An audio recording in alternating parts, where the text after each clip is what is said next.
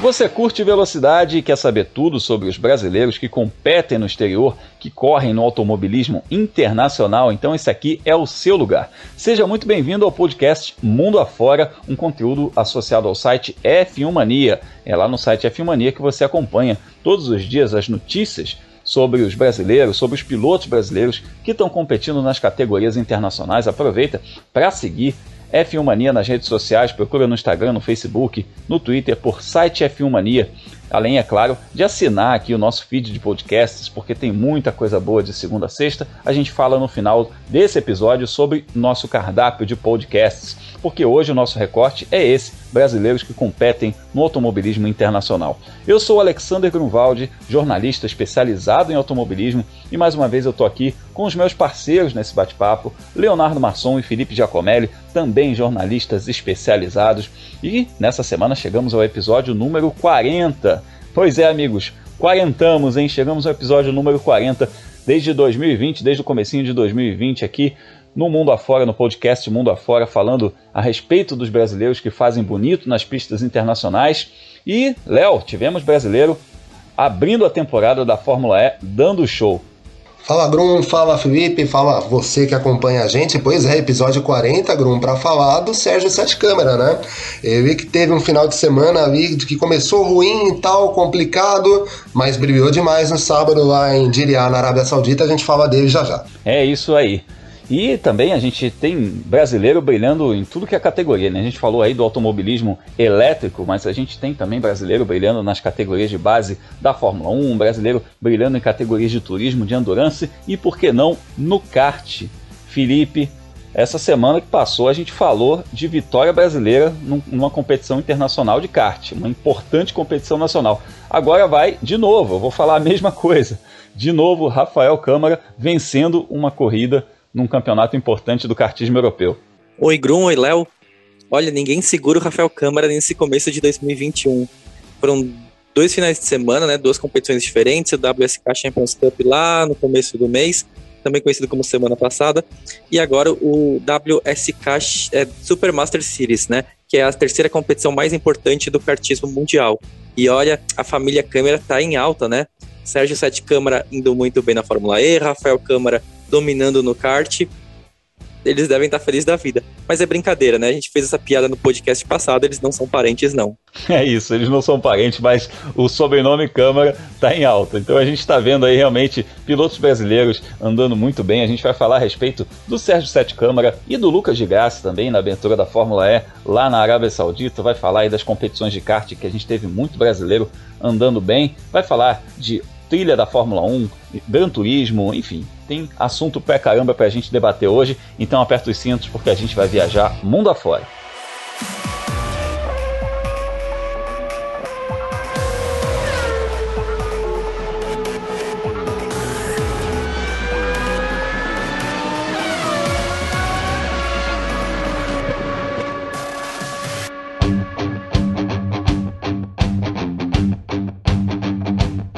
A nossa viagem começa pela Arábia Saudita, onde a Fórmula E abriu a temporada 2021 com o EPRI de Diriyah. É uma rodada dupla, né? Foram duas provas, uma na sexta e uma no sábado, que a gente pôde conferir aqui no Brasil com duas transmissões, uma pela TV Cultura na TV aberta, outra pelo Sport TV, na TV a cabo, TV fechada. Então, muito bacana também que a TV Cultura transmitiu os treinos livres na internet, a gente pôde acompanhar todos os movimentos aí da categoria. E o Sérgio Sete Câmara deu um show na segunda corrida do fim de semana com a equipe Dragon Penske. Vale pontuar aqui que ele teve uma sexta-feira difícil, com um acidente na classificação, uma punição na primeira volta que não teve nada a ver com ele, era uma punição relacionada à equipe. Mas aí o sábado foi redentor, segundo lugar no grid e um sexto lugar na corrida que virou uma quarta posição depois das punições contra o Jean-Eric Verne e o Nick Cast. Antes da gente falar um pouquinho a respeito desse é, desse fim de semana do Sérgio Sete Câmara, eu quero repassar o resultado das duas corridas aqui. A gente, inclusive, vai ouvir o Serginho a respeito. Corrida 1: Nick DeVry venceu com a Mercedes. Segunda posição do Eduardo Mortara com a Venturi. Terceiro lugar do Mitch Evans com a Jaguar. O Lucas de Graça foi o nono com o carro da Audi e o Sérgio Sete Câmara o vigésimo com o carro da Dragon Penske. Na corrida 2, no sábado, vitória do Sunbird da Jaguar, segunda posição do Robin French da Virgin e terceiro lugar para o Antônio Félix da Costa, o português campeão, atual campeão, com o carro do ADS Tech Tita. O Serginho chegou na quarta posição e o Lucas de Grassi foi o oitavo. Vamos fazer o seguinte: vamos ouvir o Sérgio Sete Câmara sobre esse fim de semana e a gente começa falando a respeito da rodada de abertura da Fórmula E. Logo depois da corrida, o Serginho comentou como é que foi essa epopeia para terminar na quarta posição. Estou extremamente satisfeito com o resultado de hoje. Acredito que, por mais otimista que qualquer pessoa da equipe for, é, ninguém diria que a gente é, teria largado na primeira fila hoje, colocado os dois carros na, na Superpole e, e, nem muito menos ter mantido é, um bom resultado na corrida e botando os dois carros na zona de pontuação, né? Considerando que esse é exatamente o mesmo carro que ano passado mal mal conseguiu marcar pontos, né? Isso mostra que as pessoas que chegaram na equipe, né, é, conseguiram é, trabalhar e, e, já no curto prazo a gente está vendo resultados. E agora acredito que a gente tem que celebrar hoje, porque tem que celebrar, sabe? É, foram muitos dias de trabalho, é, fechado dentro do workshop, numa sala de simulador escura, trabalhando para colher o fruto hoje. Então tem que celebrar um pouco, mas a gente tem que logo também focar para seguir esse trabalho que proporcionou esses ótimos resultados hoje. E eu não tenho dúvida que a gente tem toda a capacidade do mundo de fazer isso.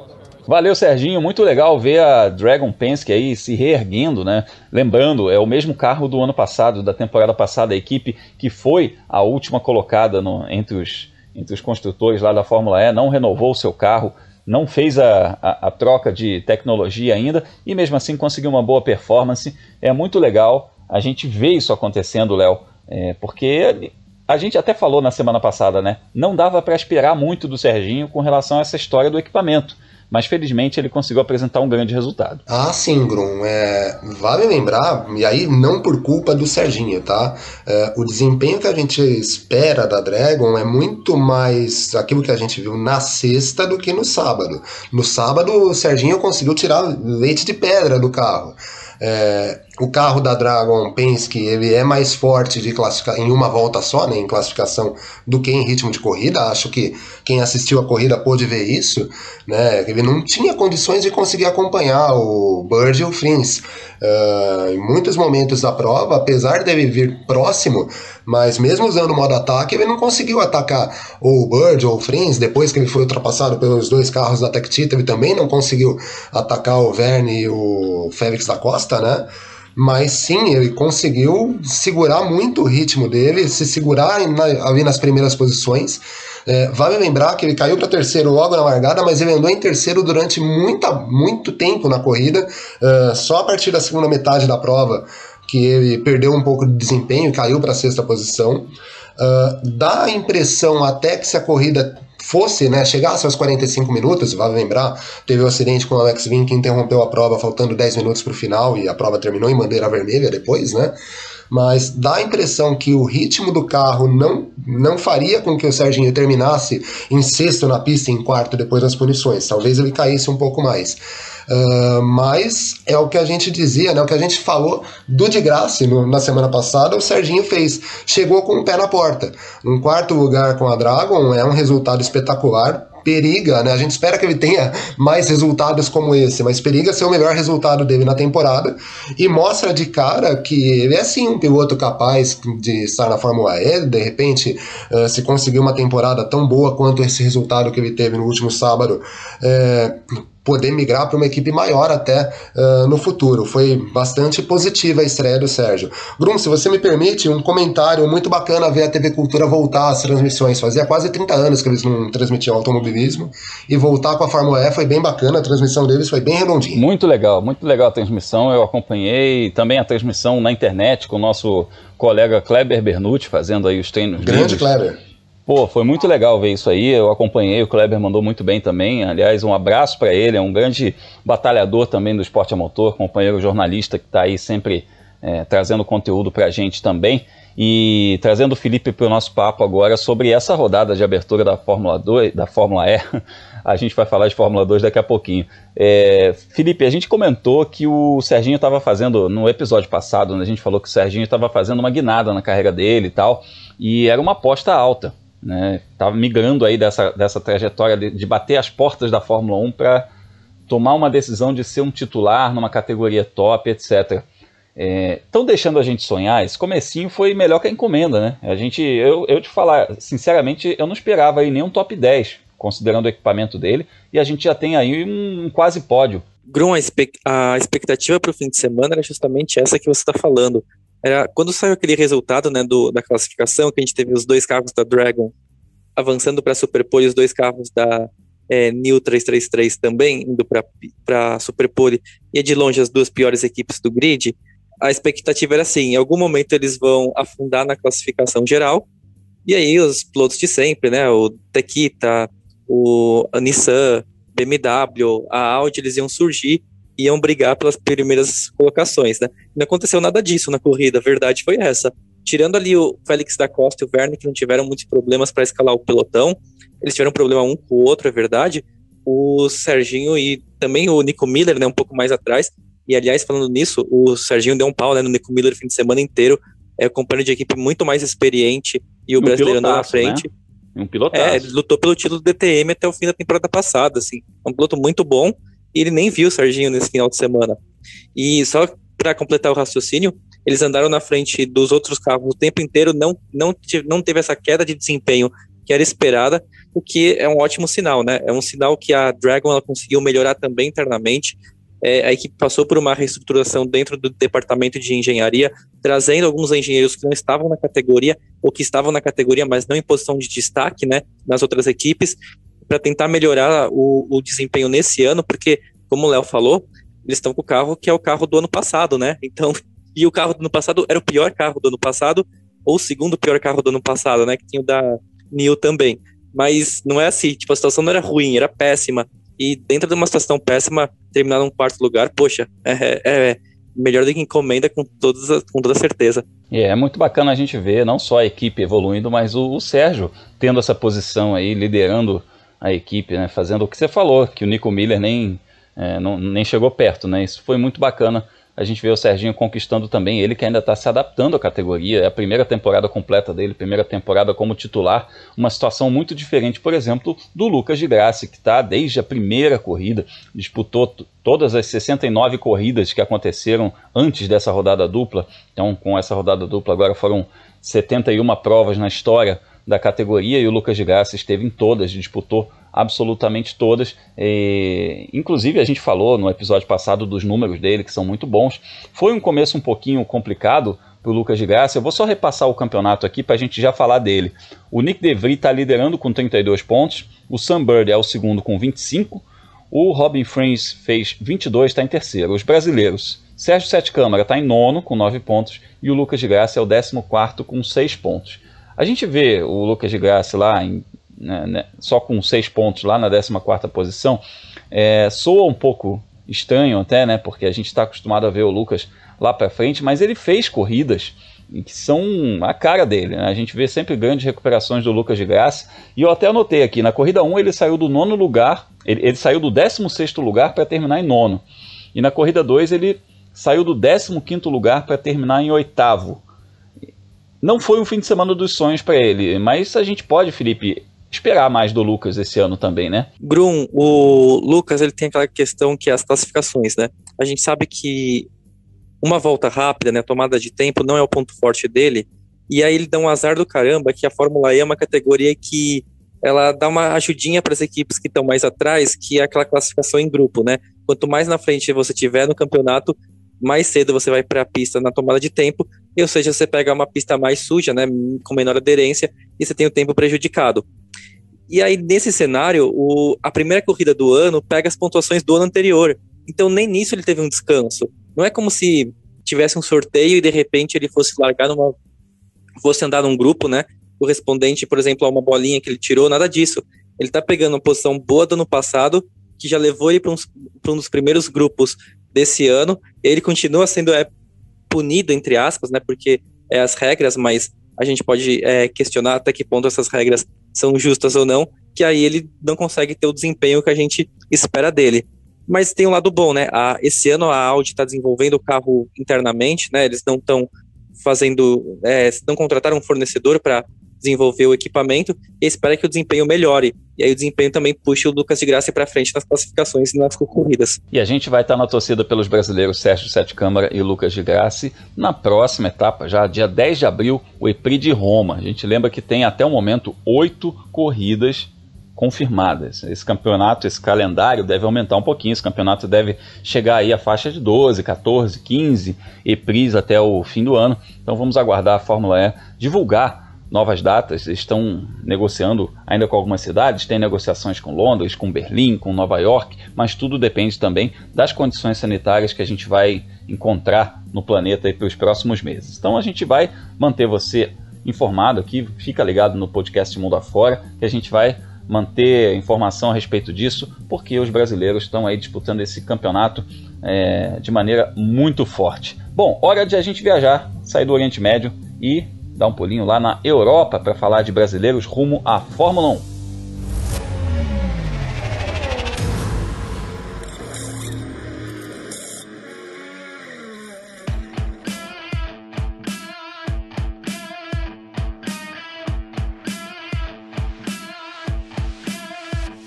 Desembarcamos no velho continente para falar de mais brasileiros no Road to Fórmula One. A gente falou aí de Lucas de Graça, que já passou pela Fórmula 1 e hoje é uma das estrelas da Fórmula E. Falou do Sérgio Sete Câmara, que bateu as portas da Fórmula 1 até o ano passado e agora é titular da Fórmula E. Mas tem brasileiro que está nessa fila aí, está tentando chegar lá. E na Fórmula 2 esse ano nós vamos ter três representantes. A gente já tinha a confirmação do Felipe Drogovic pela Univirtuose tinha também a confirmação do Gianluca Petekoff na equipe Campos. E nessa semana que passou, a gente teve a confirmação do Guilherme Samaia indo para a segunda temporada dele na Fórmula 2, só que agora na equipe Charus, que teve no ano passado em um dos seus cockpits o Pedro Piquet. É, Léo, a gente cansou de falar aqui no ano passado que a temporada do Samaia era para se adaptar ao carro, aos pneus, aquela coisa toda, pegar ritmo de corrida, já que ele vinha de algum tempo parado, quase dois anos parado, né? Agora a coisa muda de figura, né? Ele está indo para uma equipe que, se, se por um lado o Pedro sofreu também nesse, nesse cockpit, né? O Pedro também não marcou muitos pontos no ano passado, no outro carro a gente viu o Deletrar, que era um piloto muito experiente, já estava ali com quatro temporadas na Fórmula 2 chegando a, a brigar ali nas primeiras posições. Não por vitória, mas brigar ali nas primeiras posições. O que, que dá pra gente esperar do Guilherme Samaia nesse ano? Ah, então, Bruno, o Devetraz chegou a pegar pódio no ano passado, né? Mas sobre o Samaia, aquela talvez boa vontade que a gente tivesse, aquele entendimento de que eh, ele tinha ficado um tempo parado, faltava se adaptar ao carro, se adaptar aos pneus, que eram bastante diferentes dos campeonatos anteriores que o Guilherme disputou. Agora isso cai por terra. Ele já tem uma temporada, uh, já conhece o ambiente, já sabe como que o carro funciona, sabe como que funcionam os pneus, conhece a dinâmica do final de semana, das corridas. Então agora é a hora de mostrar resultado. Uh, o fato de correr pela Charus uh, é aquela questão de 880. Será que ele vai conseguir resultados como o Deletrar conseguiu no ano passado, brigar mais na frente, pontuar com alguma constância, né, de repente até fazer algum pódio? Ou vai ter um carro igual o Pedro Piquet teve no ano passado, com virava e mexia, ele tinha problemas, não conseguia se classificar legal. Uh, essa é a dúvida que a gente vai ter para o Samaia nesse ano. Uh, capacidade, pelo que ele mostrou, principalmente antes de chegar à Fórmula 2, a gente sabe que ele tem. Né? Um bom piloto, conseguiu bons resultados nas categorias por onde ele passou. Uh, e no ano passado é isso, ele precisava desse, de uma temporada de adaptação ao campeonato mesmo. Uh, agora é a hora. Uh, no, na pós-temporada do ano passado, ele foi bem nos testes, né, né, no teste realizado em Abu Dhabi. Agora, resta saber se isso vai ser uma constância no ano ou se foi por acaso. Uh, eu, quero, eu quero acreditar que ele vai conseguir um ano, se não para brigar por título, porque a gente sabe que a Charus não é uma equipe que tem um carro para brigar por título, mas pelo menos pontuando com alguma constância e brigando mais na frente.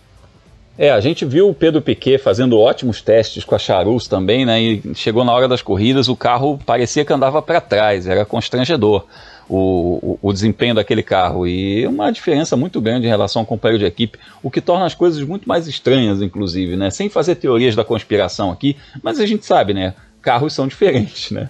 Não são, são modelos standard, mas os carros são diferentes. Então é, a gente via lá o, o Deletrar avançando e o Pedro Piquet, que até largava bem, conquistava posições, ia para o top 10, de repente ia caindo de produção ao longo da corrida, o que não é condizente com o que ele fez na carreira dele em categorias anteriores, né? Na Fórmula 3, na GP3, ele andou bem em outras categorias, então era esquisito ver o que aconteceu com o Pedro Piquet. Eu espero que não aconteça algo do tipo com o Samaia também, né? Porque ele fez um testes promissores, mas aí na corrida é outra história, né? A gente a gente tem uma cobrança muito maior, a questão do ritmo também.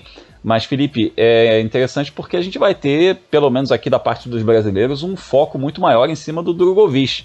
E isso pode ajudar um pouco tanto, tanto o Samaia quanto o Tekoff na, né, nesse ano deles, né? Nesse ano de transição é, na Fórmula 2. Agrum, é, mantidas as devidas proporções, e por favor não me xinguem por fazer essa comparação, mas é um pouco aquele estilo Senna Barrichello Massa que a gente já discutiu aqui, né? Mas é bem isso mesmo, é, a, a comparação ela é bem pertinente, concordo com você. É que quando, só para quem não acompanhou o podcast antes, para explicar, é, quando o, enfim, 94 todo mundo sabe o que aconteceu, o foco foi muito grande no Barrichello e ele não teve sossego para aprender, né? Por exemplo, você pega os resultados do Barrichello de 94 e você compara com qualquer novato da Fórmula 1 até atual, assim, os resultados do Barrichello foram, eram maravilhosos, teve pole com Jordan, sabe? E a gente não dava sossego porque, pô, a gente tá acostumado com Senna. E aí o Massa, ele surge quando o Barrichello tá no auge, e ele teve um pouco mais de tempo. O primeiro ano dele de Sauber não foi bom, né? Ele teve um segundo ano de reserva na Sauber. Então aí ele conseguiu se firmar. E é um pouco o que a gente vai ver com, o, com os outros dois brasileiros, com o Petekoff e com o Samaia neste ano. Eles vão ter um pouco de sossego, porque a expectativa que a gente tem com o Drogovic é que ele lute pelo título. Mesmo que, enfim, a gente quer ver ele brigando por é, pole position com frequência, ainda mais que está com a equipe que é a melhor do grid em tomada de tempo. É, ele vai brigar por vitórias, a gente espera isso, e pódios com frequência. Enquanto isso, o que vier dos outros brasileiros também, é, a cobrança vai ser menor, a gente vai ficar de olho neles, acompanhando, é claro, torcendo para eles consigam bons resultados, e aí é, todos eles já mostraram ao longo da carreira que tem condição sim de é, brigar, ainda mais que as, as, regras desse ano da Fórmula 2 tem duas corridas com grids invertidos, né, ao contrário do ano passado que era uma só, então a chance também deles pontuarem é maior, mas eles estão num, numa situação de, não diria coadjuvantes, mas é mais ou menos por, esse, por aí, sabe? O foco é o Drogovic. É, eu colocaria é, essa situação, eu, eu rotularia como franco atirador. Né? Aquela, aquela situação em que você não espera muita coisa, mas que você pode ser positivamente surpreendido. Bom, falando ainda dos brasileiros. o Bruno, só para completar, que é a situação do Drogovic no ano passado, né? Ele que foi o franco atirador e olha o que, que deu. É verdade, é verdade. Muito, muito muito surpreendente para muita gente, né? embora a gente conhecesse o valor do Drogovic de outras categorias, em que ele foi campeão, em que ele andou muito forte, venceu muitas corridas, mas ele chegou sem, muito, sem muita pressão em cima dele e acabou surpreendendo positivamente muita gente. Legal, vamos seguir na Europa falando sobre ainda sobre brasileiros que estão rumo à Fórmula 1, porque tivemos outro anúncio nessa semana, é que o brasileiro Gabriel Bortoleto que disputou a Fórmula 4 italiana em 2020, ganhou corrida, fez pole position, terminou a temporada em quinto lugar, anunciou que, tá com, que vai dar um passo na sua carreira, vai mudar de categoria e ele mandou uma mensagem para a gente para explicar exatamente o que vai acontecer em 2021. Fala, Gabriel. Fala, Grum, tudo bem? Gabriel Bortoleto aqui. Vim dar uma passada para comentar um pouquinho da minha temporada de 2021. É, bom, é, vou competir na Fórmula 3 Regional by Alpine, que é a junção da Fórmula, Fórmula 3 Regional, que foi a que o Gianluca foi campeão ano passado, junto com a Fórmula Renault, que é a que o Caio competiu ano passado. Bom, estou muito ansioso para a temporada começar. Estou indo para a Itália dia 11 de, de março agora, para começar os treinos e tudo. Estou bem focado, treinando bem na academia também. E eu vou estar tá competindo na DR Fórmula, que é uma equipe um pouco menor que a que eu competi ano passado na Fórmula 4 mas é uma equipe que eu acredito que a gente possa fazer ótimos, ótimos resultados juntos. A gente está bem, bem focado para ter esses resultados. Meu, minha expectativa para o campeonato principalmente é pegar experiência, aprender bastante sobre o carro. É um carro totalmente diferente do Fórmula 4. Outra, outra perspectiva, sobretudo, do, sabe, aerodinâmica, motor bem mais forte. E eu estou bem ansioso para conhecer mais sobre o carro também. Mas eu também espero conseguir algumas vitórias, é, pódios, porque acredito que se a gente conseguir acertar tudo bonitinho, é, a gente consegue fazer ótimos resultados. E o pessoal deve estar se perguntando porque eu acabei saindo da Prema, né, indo para a DR, que é uma equipe menor. Bom, é, a gente teve uma, uma situação na Prema é, de competir ano, ano passado na Fórmula 4. Me identifiquei, a equipe é uma equipe bem profissional, bem legal, mas a gente decidiu ir para um outro caminho, para uma equipe um pouco menor. É, o pessoal estava disposto a trabalhar bastante, ter ótimos resultados é, e a gente acelerar o máximo que dá e desenvolver o carro, né? Isso principalmente. Bom, mas é isso. Vamos ver o que o ano nos espera. É... Bom, é isso, pessoal. Muito obrigado. Vamos lá, acompanhem, torçam bastante e vamos acelerar juntos. Valeu! Valeu demais, sorte e sucesso, já sabe, né? Fez pódio, fez, ganhou corrida, manda mensagem pra gente aqui pra gente ficar por dentro de tudo que você tá fazendo no automobilismo.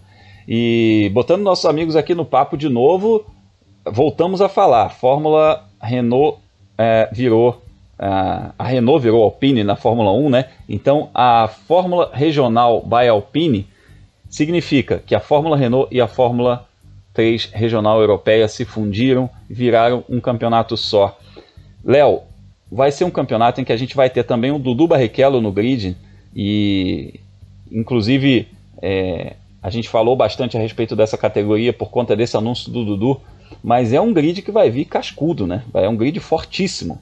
É um passo importante, óbvio, na carreira do Gabriel, mas vai ser uma pedreira para ele. Ah, vai ser uma pedreira, né, Grum? Aliás, o primeiro ano de todo mundo nessa categoria é bastante complicado, né? Uh, mas é um passo natural também que ele teria que dar. Uh, ele teve um bom primeiro ano de Fórmula 4, poderia de repente fazer um segundo ano uh, na Fórmula 4, aí seja na italiana, né, seja na alemã, que também é um campeonato forte, mas a subida para essa Fórmula regional turbinada, digamos assim, né, já que a gente vai ter as equipes que já estavam uh, na categoria juntas das equipes da Fórmula Renault Eurocup, né, uh, é importante também. vale lembrar o seguinte, o Gabriel eh, vai viver uma situação, pelo menos na minha opinião, semelhante ao que a gente viu o Samaya. Uh, um pouco melhor, porque ele vem de um ano muito bom. Né? Disputou para ser o melhor novato, foi quinto colocado, ganhou corrida na Fórmula 4 e agora ele vem para uma categoria nova. Uh, ele, te, é, ele vai ter tempo de adaptação ao campeonato. É lógico, se ele puder conseguir bons resultados de cara, conseguir brigar por pole position, quem sabe pode vitória, uh, melhor. Mas ainda é aquele começo de trajetória rumo à Fórmula 1. Então é importante, mais do que os resultados, ele mostrar bons desempenhos. Uh, não é fácil, o campeonato é bastante complicado, corre em pistas. É, uma vantagem é que já corre em pistas em que, caso ele consiga avançar né, para Fórmula 3, Fórmula 2, Fórmula 1, uh, ele vai enfrentar ao longo de toda a carreira. Uh, mas ao mesmo tempo vai ser positivo para ele poder enfrentar, já participar de um, de um campeonato como esse, correndo em pistas que devem ser as pistas que ele vai encarar ao longo do restante da carreira dele. Então uh, é ter calma, sabe? Ele precisa ter calma para conseguir desempenhar bem o trabalho dele, como ele desempenhou no ano passado, e aí, quem sabe, conseguir os resultados que a gente espera dele. E Felipe, me chamou atenção uma coisa que ele falou a respeito da troca de equipe dele sair da Prema para encarar um desafio novo numa equipe de menor estrutura.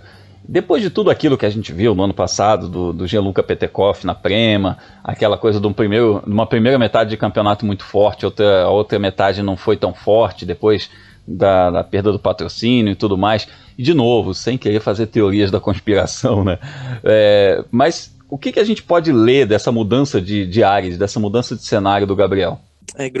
Chegou uma regra na Prema que os brasileiros estão proibidos de correr lá, né? É isso que aconteceu? É quase isso, né? Na verdade, eu não sei se proibido de, de, de correr ou se, ou se eles estão realmente mudando um pouco a filosofia, né? Mas a gente, a gente viu, obviamente, é, isso acontecer várias vezes, né? Eu tô falando aqui é, a respeito de preferência, falando mais claramente, falando a respeito de preferência. A gente já viu isso acontecer várias vezes em categoria de base. Eu me lembro que eu fui cobrir a Fórmula 3 inglesa na época que o Jean-Eric Verne fez a temporada dele lá e ele era o carro da Carlin que tinha o patrocínio da Red Bull. A Carlin tinha cinco é, carros, que foi mais ou menos a mesma situação da Prema nesse ano na Fórmula 4. Tinha cinco carros. E o o Verne ganhou o campeonato com o pé nas costas, com várias corridas de antecedência. E aí eu cheguei lá na rodada final em, em Brands Hatch. E aí o Verne classificando em 12 e a gente via o melhor carro da Carlin era o Jazeman Jafar, o malaio que ia ficar para o ano seguinte. Então a gente de repente vê a equipe trabalhando mais para o cara que vai ficar no ano seguinte, que vai trazer o cheque para o ano seguinte. e já tendo feito o que precisava fazer com o carro da Red Bull, né, não dando tanta bola assim. Então, não estou dizendo na questão de prejudicar intencionalmente, não é isso, né? A gente não não está trazendo esse foco, esse viés. A gente está falando da coisa de preferência, de repente, por, por A ou B, por algum interesse ali. Então, colocar um melhor engenheiro, colocar um maior esforço, né? Talvez tenha acontecido alguma coisa desse tipo. Ah, sem dúvida nenhuma. É, a Prema's, acho que talvez ninguém vai discutir, é a grande equipe da década passada, né? E desse comecinho também de década nas categorias de base. Eles correm na Fórmula 4, na Fórmula Regional, né? Na Fórmula 3, na Fórmula 2 todos os anos eles são campeões de praticamente todos esses campeonatos, né? É, pode perder um ou outro, mas estão ganhando com frequência. Aconteceu agora, né, no, em 2020, e então chama a atenção das grandes equipes de Fórmula 1, né? Então, a, por exemplo, quais são os pilotos que vão correr pela Prema na, nessa nova Fórmula Regional Alpine? É, vai ser o Paul Aron, que ele é do programa da Mercedes, né, da academia da Mercedes, o outro é o Dino Beganovic, que é um sueco da academia da Ferrari. E o terceiro piloto é o Davi Vidales, que foi aquele piloto que já foi protegido do Fernando Alonso, que chegou, no, que estreou né, no ano passado em Imola, na primeira corrida que ele estava fazendo depois de sair do kart, né, nem, né, nem saindo da Fórmula 4, chegou ganhando. Então é uma briga assim muito de cachorro grande, sabe? Não é assim, o, não é o talento do piloto que está determinando onde que ele pode chegar. Tem muitos interesses por trás você tem equipes, você tem montadoras, você tem patrocinadores, você tem muita gente colocando dinheiro nesses pilotos, eles não podem falhar, sabe? É, e a forma de não falhar é você colocar dinheiro na equipe. E aí a gente sabe, o Gabriel Bortoleto era um dos pilotos que não tinha apoio de uma equipe de Fórmula 1 nas costas, né? E acaba que, de fato, realmente, é, essa questão de preferência acontece e o, e o brasileiro ficou de, de lado. Aí o que acontece para esse ano? Ele vai correr pela equipe DR, né, que é uma equipe portuguesa, em associação com a RP, que é uma equipe italiana, que é muito legal porque são as duas equipes que têm duas letras só no grid, eles se juntaram e então agora a DRRP, que não que é um nome um pouquinho maior.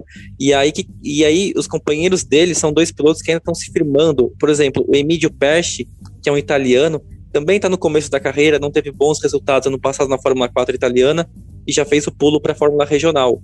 O outro piloto que está correndo é um americano de origem espanhola, chamado Brad Benavides, que também não conseguiu nenhum resultado relevante na carreira até agora. Então o foco vai ser no Bortoleto mesmo. Mas é o que a gente falou, esse grid está muito qualificado, é uma pedreira muito grande e talvez o melhor seja pensar em evoluir em 2021 e lutar pelo título em 2022.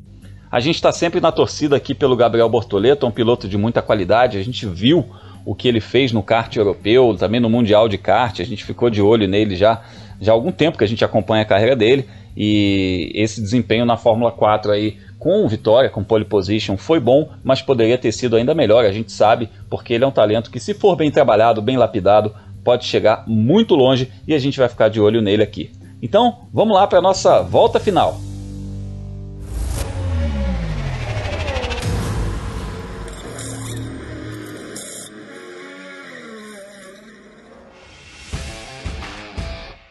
Para essa volta final, a gente segue na Europa, começando pela Itália, no cartódromo de Adria, para falar de mais uma vitória brasileira no kart, vitória do Rafael Câmara no WSK. Aí vocês perguntam, mas isso não aconteceu na semana passada? Sim, aconteceu na semana passada e nessa semana de novo. Depois de ganhar o WSK Champions Cup, o Rafa disputou a primeira etapa do WSK Supermasters, que é uma espécie de campeonato europeu, e saiu com outra vitória na classe OK naquele melhor estilo Rafa Câmara que a gente tanto comenta aqui, de vir comendo pelas beiradas e ganhar as posições no finalzinho. Repassando o resultado, porque tem outros brasileiros aqui também que terminaram nas primeiras posições. O Rafa Câmara venceu, o Matheus Morgato foi 16, o Emo Fittipaldi 21 e o Ricardo Gracia 22. Aí você me fala, pô, Bruno, primeiras posições, né, os caras ali em vigésimo, é, porque o grid é gigantesco, chega a ter 80, 90 pilotos inscritos, como foi, por exemplo, o caso da OK Júnior, em que a gente teve o, o brasileiro Matheus Ferreira na terceira posição, mais um brasileiro no pódio, e o Miguel Costa na 24 posição.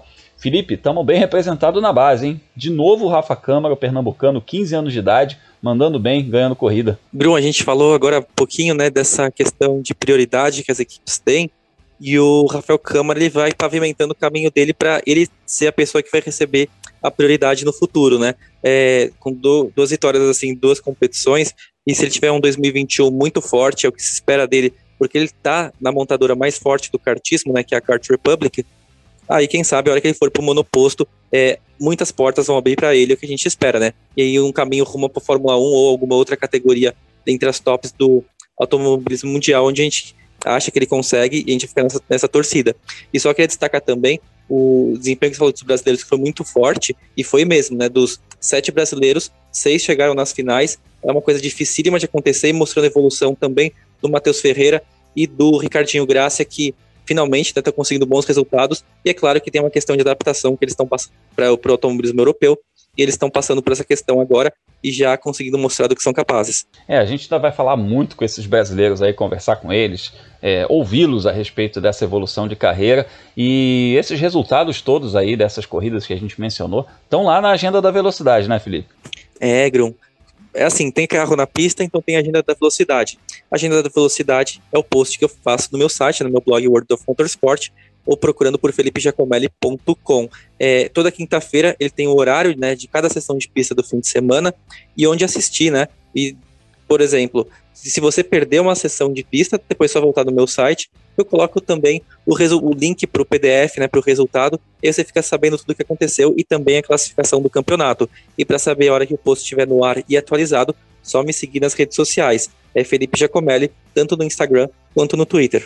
Boa, a gente vai ficar de olho sim, porque inclusive, seguindo aqui na nossa volta final, a gente vai ter mais um brasileiro para ficar de olho na agenda da velocidade nesse ano, que é o Bruno Batista, que vai disputar a temporada do GT World Challenge Europe. Então, mais um brasileiro aí que fez as divisões de base é, da Fórmula 1, ele disputou Fórmula Renault, disputou GP3, voltou para o Brasil, corre agora na Stock Car, é uma das revelações da Stock Car, um dos pilotos mais jovens da categoria, venceu corrida no passado, venceu corrida no ano anterior, está numa equipe boa e vai disputar o GT World Challenge pela equipe Get Speed, onde ele vai pilotar uma Mercedes AMG GT3. E olha que legal, são cinco corridas aí nesse campeonato de endurance, Léo. Entre elas, os mil quilômetros de Paul Ricard e as 24 horas de Spa e muito bacana a gente ver o Bruno, que está se firmando na Stock Car, fazendo um campeonato internacional de Gran Turismo. Ah, sim, Bruno. É... Bom, primeiro de tudo é o retorno do Bruno ao automobilismo europeu, né? Como você disse, ele disputou a GP3 algumas temporadas atrás, né? Teve nessa, nessa trilha da Fórmula 1 e acabou reformulando todo o caminho da carreira dele vindo para Stock Car e agora vai correr nesse campeonato de GTs. Uh, bacana ver que a Stock Car tem revelado muitos pilotos para esse tipo de campeonato, né, Grum?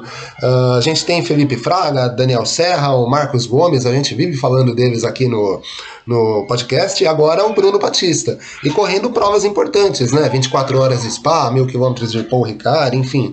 Uh, muitas provas importantes e nenhuma com choque com a Stock Car. Vai ser bacana de ver o Bruno Uh, a GetSpeed parece não ser uma equipe uh, capaz de brigar por vitórias no geral, né? É uma equipe cliente. Esse campeonato possui equipes que equipes oficiais da montador, das suas montadoras, né? A Mercedes mesmo tem uma equipe oficial na no GT World Challenge Europe mas vai ser bacana ver para uma primeira temporada. É bacana, vai ser interessante saber como que o Bruno vai se virar nas corridas e ver como que ele vai mostrar o crachá dele. De repente, nesse ano e conseguindo bons resultados, pode migrar aí para equipes maiores, de repente pensar uh, em provas mais importantes, né? talvez correr numa INSA, num WEC. Então vamos ver como que vai ser a temporada do Bruno, mas feliz por mais um brasileiro da Stock Car correndo no exterior. Isso aí, é um brasileiro novo, jovem. Então a gente tem aí o Daniel Serra e o Marcos Gomes correndo em, em esquemas bons também, mas pilotos que já estão na, na casa dos 30 e poucos anos. E o Felipe Fraga já está com 20 e poucos para 30, né? E então o, o, o Bruno Batista é uma nova geração que está migrando aí para esses campeonatos de GT. E, Léo, para a gente falar sobre isso nas redes sociais, para a gente trocar ideia a respeito desses brasileiros, como é que a gente te encontra? Ah, só buscar por Leonardo Marçom lá no Facebook, no Twitter e no Instagram. Uh, a gente aproveita para usar as redes sociais para divulgar o nosso trabalho, tanto aqui no F1 Mania quanto na revista Racing, né? A gente com a temporada cada vez mais próxima de começar, temos preparado bastante conteúdo especial, tanto para um quanto para outro, uh, e a gente se conversa através das redes. Leonardo Marçom no Facebook, no Instagram e no Twitter. Bacana, valeu. Agradeço você, Léo, agradeço você, Felipe, por esse papo aí, agradeço você que está nos ouvindo e já faço o convite para você ouvir também os outros podcasts aqui da casa, o F1 Mania em ponto de segunda a sexta com o Carlos Garcia e o Gabriel Gavinelli, o Full Gas Podcast, que semanalmente fala de MotoGP com o Gabo Carvalho e o Gabriel Lima, e também visitar lá o meu canal no YouTube Fórmula Grum, onde a gente fala muito sobre os brasileiros que competem no exterior e traz também bastidores do universo do automobilismo além da velocidade. Então, assina o feed de podcast do F1 Mania, inscreva-se lá também no canal Fórmula Grum no YouTube Fica trocando ideia com a gente nas redes sociais, me procura por Fórmula Grum no Twitter, no Instagram, para a gente bater um papo, falar sobre velocidade. Um forte abraço a você que nos acompanhou. Valeu, meus amigos Felipe e Léo, por mais esse episódio, nosso episódio número 40. E semana que vem a gente está de volta com mais um Mundo Afora. Valeu demais, até a próxima.